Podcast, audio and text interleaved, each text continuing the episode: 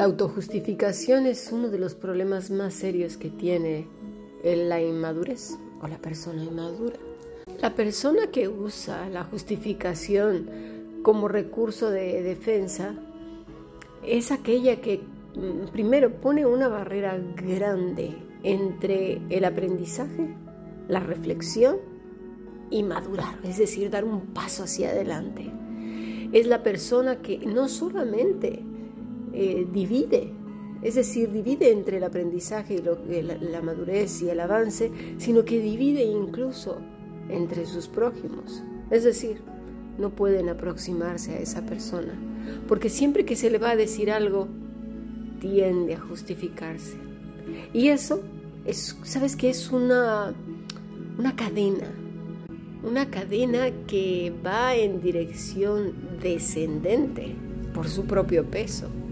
Esa cadena nos lleva pues a la sordera, obviamente a poner un muro muy grande, a distanciarnos de los demás, cerrar todo tipo de comunicación, porque claro, dicen, a esta persona no se le puede decir nada. Siempre que le vas a decir algo, está justificándose. Eso también nos lleva a otro eslabón, la cobardía. No aceptar con varonilidad nuestros errores, el que nos hemos equivocado, el que no hemos estado haciendo las cosas bien. Una persona madura está abierta a lo que otras personas le van a decir. Incluso fíjate, aún la persona más malvada. Un ejemplo de eso lo tenemos en el segundo libro de Samuel capítulo 16. ¿Y de quién me estoy refiriendo yo? Bueno, al rey David. Fíjate que venía por ahí en un lugar que se llamaba Bahruim. Entonces, dice el versículo 5, salió de allí un hombre de la familia de la casa de Saúl que se llamaba Simei hijo de Gera. Cuando salió, iba maldiciendo. Y mira, no solamente eso, tiraba piedras a David y a todos los siervos del rey David, aunque todo el pueblo y todos los hombres valientes estaban a su derecha y a su izquierda. Así decía Simeí mientras maldecía, Fuera, fuera, hombre sanguinario e indigno. El Señor ha hecho volver sobre ti toda la sangre derramada de la casa de Saúl, en cuyo lugar has reinado. El Señor ha entregado el reino en mano de tu hijo Absalón. Aquí estás prendido en tu propia maldad, porque eres hombre sanguinario. Mira, lo que había hecho este hombre era digno de que le cortaran el cuello, pero así, ¡zas!, de un solo sablazo. Pero David se quedó mirando la gente, obviamente su, su gente, sabía que eso que estaba diciendo este hombre era una total mentira. Pero una persona que no se autojustifica, que no le echa la culpa a otros, que no levanta muros, se queda callada. El silencio a veces es el mejor recurso para madurar, no para castigar a otros. Cuando lo usas así, estás siendo perverso, perversa, malvada. ¿Por qué? Porque estás castigando con el silencio, estás utilizando el silencio como una herramienta psicológica para atacar a alguien. No nos engañemos, todos sabemos cuándo tenemos que callar y cuándo tenemos que hablar. Nuestra conciencia nos los dice. Lo que pasa es que siempre nos encanta buscar pretextos y cositas así, excusas, justificaciones y justificaciones. Pero bueno, vamos a ver qué dijo el rey, ¿no? Entonces Abisaí, hijo de Sarbia, dijo al rey, ¿por qué ha de maldecir este perro muerto a, mi rey, el Señor? Déjeme que vaya ahora y le curte la cabeza. Pero el rey dijo, ¿qué tengo yo que ver con ustedes, hijos de Sarbia? Si él maldice, y si el Señor le ha dicho maldice a David, ¿quién pues le dirá, ¿por qué has hecho esto? Entonces David dijo a Abisaí y a todos sus siervos, mi hijo que salió de mis entrañas busca mi vida, cuánto más este Benjamita, déjenlo, que siga maldiciendo porque el Señor se lo ha dicho, quizás el Señor mire mi aflicción y me devuelva bien por su maldición de hoy. Miren, cuando nosotros estamos apegados a la vid verdadera, todos los acontecimientos que surgen a lo largo de nuestro andar diario, desde que nos levantamos hasta que anochece, eh, los estamos considerando a la luz de la escritura, a la luz de la voluntad de Dios. No nos adelantamos y después ya recogemos los platos rotos, cuando ya las cosas a veces no tienen remedio. Pero volviendo a Eli, que es lo que hemos estado viendo esta, esta semana, un hombre que buscó justificaciones, un hombre que no respondió al llamado del Señor, una persona que sabía qué era lo que tenía que hacer, pero puso primero su persona y sus excusas, sus razones. Hay gente que dice, pero yo cómo voy a saber cuando Dios me está hablando? ¿Cómo voy a saber que Dios me está diciendo qué? El problema, como lo vimos ayer en Barro en sus manos, si no has visto las clases de los martes, te aconsejo que lo hagas. Comprenderás cómo es que podemos nuestra vida cristiana asociarla a las escrituras, porque es así como vive un ciudadano de los cielos, sino de qué manera se convertirá en una religión nada más en horas puntuales de la semana o del día. No, la vida es la vida, como un judío, un judío es judío todo el día, no, no deja de ser judío sacándose el ADN y, la sangre y después se pone otra de quién sabe qué nacionalidad y ya. Así por ratitos es de una cosa y de otra. No, eso es una tontería como una casa de grande. No, un cristiano es cristiano todo el día. ¿Y qué fue lo que pasó con, con este señor, con Eli? Bueno, lo vamos a leer en el primer libro de Samuel, capítulo 2 y nos vamos a ir hasta el versículo 22. Dice, pero Elí era muy viejo y oía de todo lo que sus hijos hacían con todo Israel y cómo dormían con las mujeres que velaban a la puerta del tabernáculo de reunión.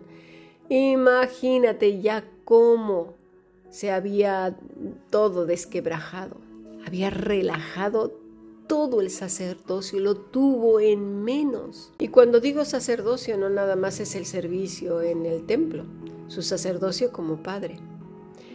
Cuando fallamos como padres, fallamos en todo. Nosotros no estamos fraccionados en mil partes y decir, bueno, yo como religioso soy, mira, buenísimo, pero como padre soy un fracaso. No. O como esposo soy un desastre o como esposa. Soy, mira, con mis amigas soy súper encantadora y quedo súper bien. voy a desayunar con ellas y, oh, sure. Pero y les digo un montón de consejos. El Señor dice aquello. Pero en la mañana te levantas con una cara de monstruo, no le hablas a tu marido, lo tratas mal, eh, no se hablan, se discuten, no hay voluntariedad para tener una vida armoniosa, tal y como el Señor lo dice en su palabra. Mira, esposa que me escuchas, las escrituras dicen en Génesis 2 eh, que cuando Dios le da al hombre ayuda idónea, dice en realidad en el hebreo, yo ayudaré al hombre. Es decir, Dios mismo a través de la esposa ayuda al hombre. Eso es maravilloso, maravilloso.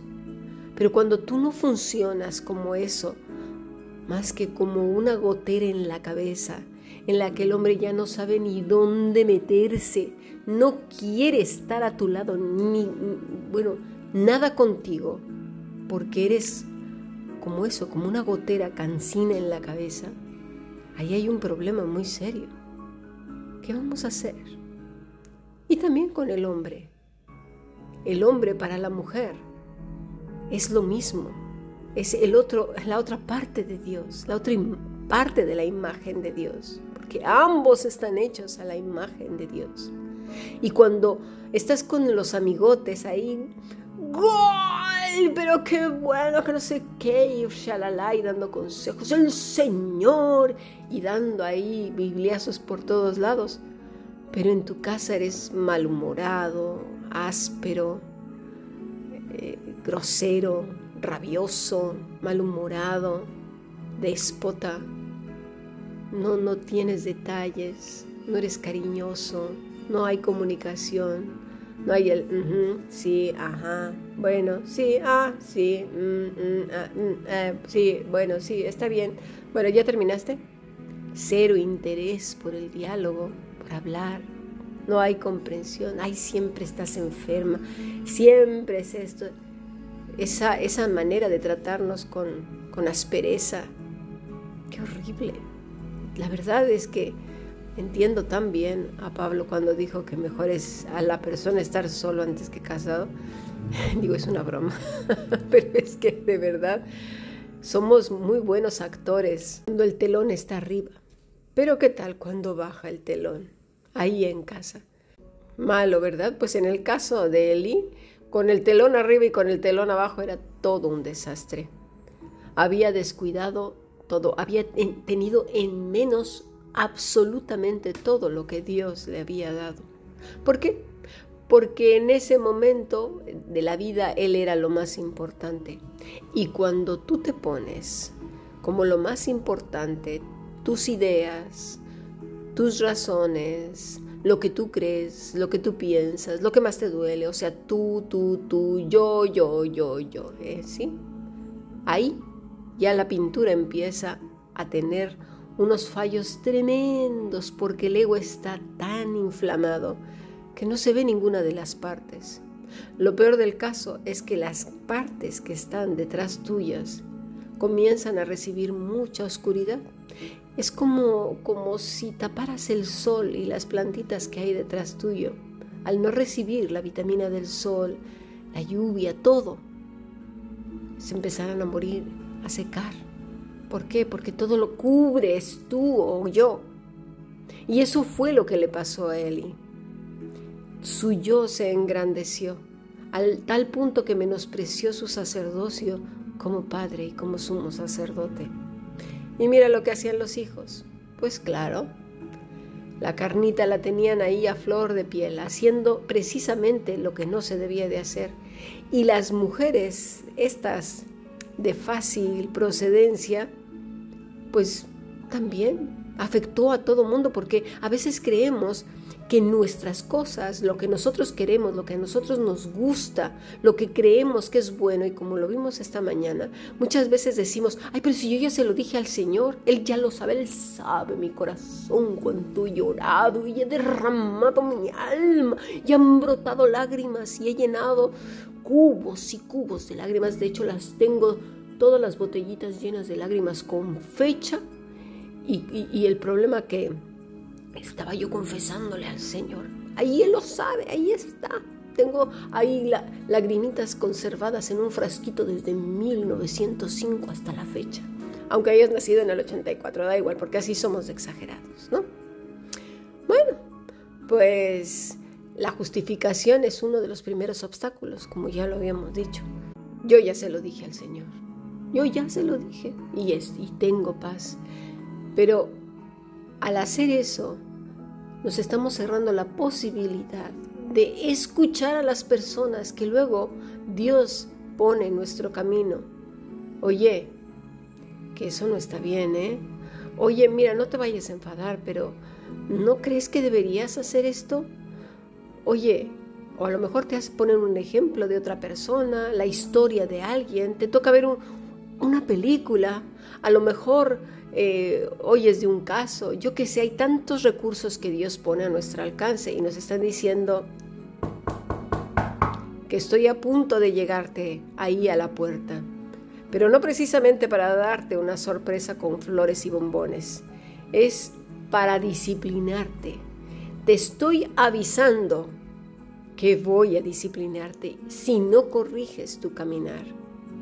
Eli tuvo mucho tiempo para arrepentirse, pero cerró su corazón, cerró sus oídos, cerró todo. No fue como David, que dijo, uy, uy, uy, uy, uy, uy, uy, a ver, vamos a ver aquí. No vaya a ser que esto lo haya permitido Dios. Mejor se lo voy a dejar en sus manos. Si es de Dios, mira, ahí está, aprenderé la lección. Si es de este hombre, Mira, se lo va a encontrar con el Señor y el Señor lo disciplinará, pero no seré yo. Esa es la manera en que debemos de actuar, pero para eso necesitamos dejar de tener excusas y pretextos y más pretextos, porque como ya lo he mencionado antes, se vuelven en un muro enorme y en una cadena que va descendiendo hasta el mismo infierno.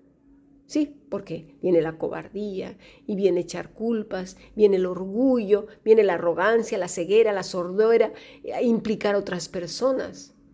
Porque ya no solamente se trataba yo, yo, lo que yo siento, lo que yo necesito, yo, lo que yo sufro, yo, es que yo, Señor, ya te lo dije, pero el Señor ya me entiende, ya me entiende, eso es lo que tú crees. Mira cómo arrastró este hombre a sus hijos y a todo el pueblo de Israel. A veces creemos que nuestro pecado solo es nuestro y no va a afectar a nadie. Claro que va a afectar y a muchísimas personas. Si creemos que solo esta vida se trata de nosotros, estamos muy equivocados. Estamos conectados unos con otros. No lo podemos evitar. Así es. Tenemos que ver unos con otros. Dice el versículo 23, y les dijo, ¿por qué hacéis cosas semejantes?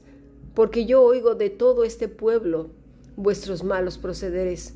No, hijos míos, porque no es buena la fama que yo oigo, pues hacéis pecar al pueblo. Si pecare el hombre contra el hombre, los jueces le juzgarán, mas si alguno pecare contra Jehová, ¿quién rogará por él? Pero ellos no oyeron la voz de su padre, porque Jehová había resuelto hacerlos morir. Era demasiado tarde. Da la casualidad de que Elí no les había sido de tropiezo. Y la manera de educarlos, pues realmente fue muy complaciente. A los hijos se les educa desde pequeños, no cuando ya todo está pues perdido. Ya Dios había resuelto un fin para ellos. ¿Quién había sido el responsable? Sin duda Elí, Mira, según Deuteronomio 17, 12, la pena era la pena de muerte por despreciar el sacerdocio, así como por desobedecer a los padres. Ambas cosas. Pero una cosa llevó a la otra. Si nosotros no ponemos atención a nuestra propia vida, si vivimos como pollos sin cabeza, simplemente satisfaciendo nuestros caprichos, es que yo quiero esto, es que yo quiero aquello. Sí, ya, pero yo también quiero muchas cosas y fulano también quiere muchas cosas y perengano y aquella y aquella, queremos muchas cosas. Quiero que me haga caso y como no me hace caso o como no hace lo que yo quiero, pues entonces voy a tener que utilizar otros recursos, hablando de las parejas. Y empezamos a, a utilizar mecanismos de control y manipulación psicológica y el Señor empieza a decir, no, por ahí no vayas. Pero claro, empiezan las justificaciones. Pero es que, es que si no lo hago así, entonces no va a ser lo que yo le diga. Mire, en cuanto a esto, te voy a decir una cosa. Había una, bueno, hay una historia de una persona que siempre se quejaba de lo mal que le iba en su casa bueno, que nadie lo entendía, que era una situación insoportable, que nadie le hacía caso, que no entendían por qué él hacía las cosas. Y así siempre llegaba con, con arañazos, golpes, ya tenía los brazos malísimos, decían, uy, esta pobre persona, bueno, cuánto maltrato sufre en su casa, alguien tiene que hacer algo pronto. Un día entonces esperaron a que se fuera a trabajar y fueron a visitarlo a su casa. Por, lo voy a hacer a resumidas cuentas. llegaron a su casa y, le dijeron, oiga, este, ¿usted es usted la señora fulana de tal? Era la esposa. Ah, sí, claro, pase, por favor, eh, siéntese. ¿Es usted este, el pastor de la iglesia? Sí, yo soy el pastor. Ah, pues pase, siéntese pues la señora parece bastante amable, pensó él. ¿No gusta un café o algo? ¿Unas galletas? No, pues no, no, no, de verdad, solo quería venir a conocer. No, no, no, por favor. Fue, sacó de allí un café y unas galletas, lo sentó. Y de repente ve pasar por ahí ¡zum! una cosa. ostras, ay, no, no, se preocupe, no, no, no, no, no tenga miedo, no, no es nada de que temer. Y al rato, ¡fum! otra vez. Eh, y se queda el hombre, ¿no? Y la mujer intentando disimular, cuando en eso eh, logra medio eh, hacer algo por ahí en una de las habitaciones y sigue un portazo. Y regresa y dice, mire usted, disculpe. Dice, lo que pasa es que mi marido, desde que nos casamos, se le ocurrió traer un gato montés a casa. ¿Qué dice? Pero si esos animales son salvajes, no pueden vivir en una casa. Exactamente. Llevo desde que tenemos 20, desde el primer año de casados, ya llevaban 20, diciéndole que no puede tener ese gato montés aquí. Pero ¿sabe qué? Desde que llega, toma el gato montés del pescuezo, ¿sí? Y lo quiere traer como si fuera un cachorro, y el gato montés le da una zarandeada, bueno, lo empuja y él aferrado ahí a querer controlar al gato montés. Y yo le digo, pero hijo mío, ¿qué haces? Deja ese gato. Y empezamos a tener un montón de problemas. Pero, oh, tremendo, ¿no? No, no hay manera y él quiere dominar a fuerzas el gato montés. Y mire ya, a estas alturas del partido ya, ya casi no tiene piel en los, en los brazos. Tiene fracturas por todas partes, pero él insiste en dominar al gato montés. El hombre ya no dijo más nada, terminó de tomarse el café y las galletas y marchó de ahí. ¿Qué quiero decir con esto? Que a fuerzas intentamos controlar lo incontrolable, que queremos salirnos con la nuestra.